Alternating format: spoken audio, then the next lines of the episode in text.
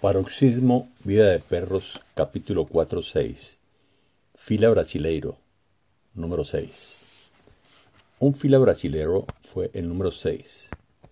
Era un perro grande como todos los adultos de su raza.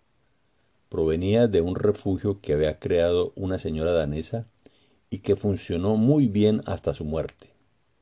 Ella recogía a los animales de la calle, los curaba, educaba y los daba en adopción.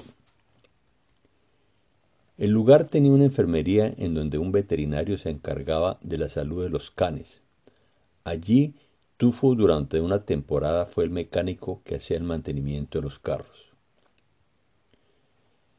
Pero cuando la danesa murió, el refugio pasó a ser manejado por unos administradores.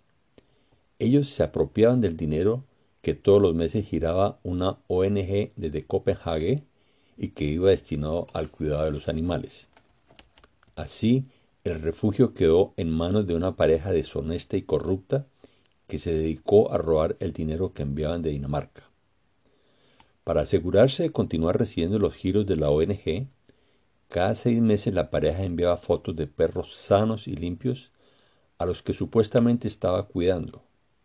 En realidad las imágenes eran falsas porque eran tomados a perros de otros refugios. A los perros, a los perros del albergue los maltrataban, los alimentaban con basuras y desperdicios de los restaurantes de un centro comercial cercano.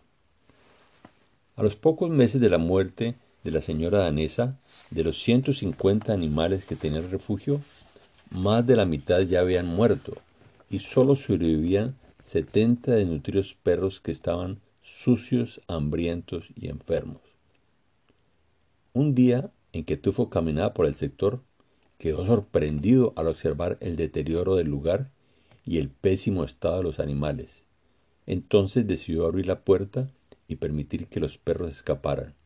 De allí incorporó al fila brasilero como el número 6 de su manada.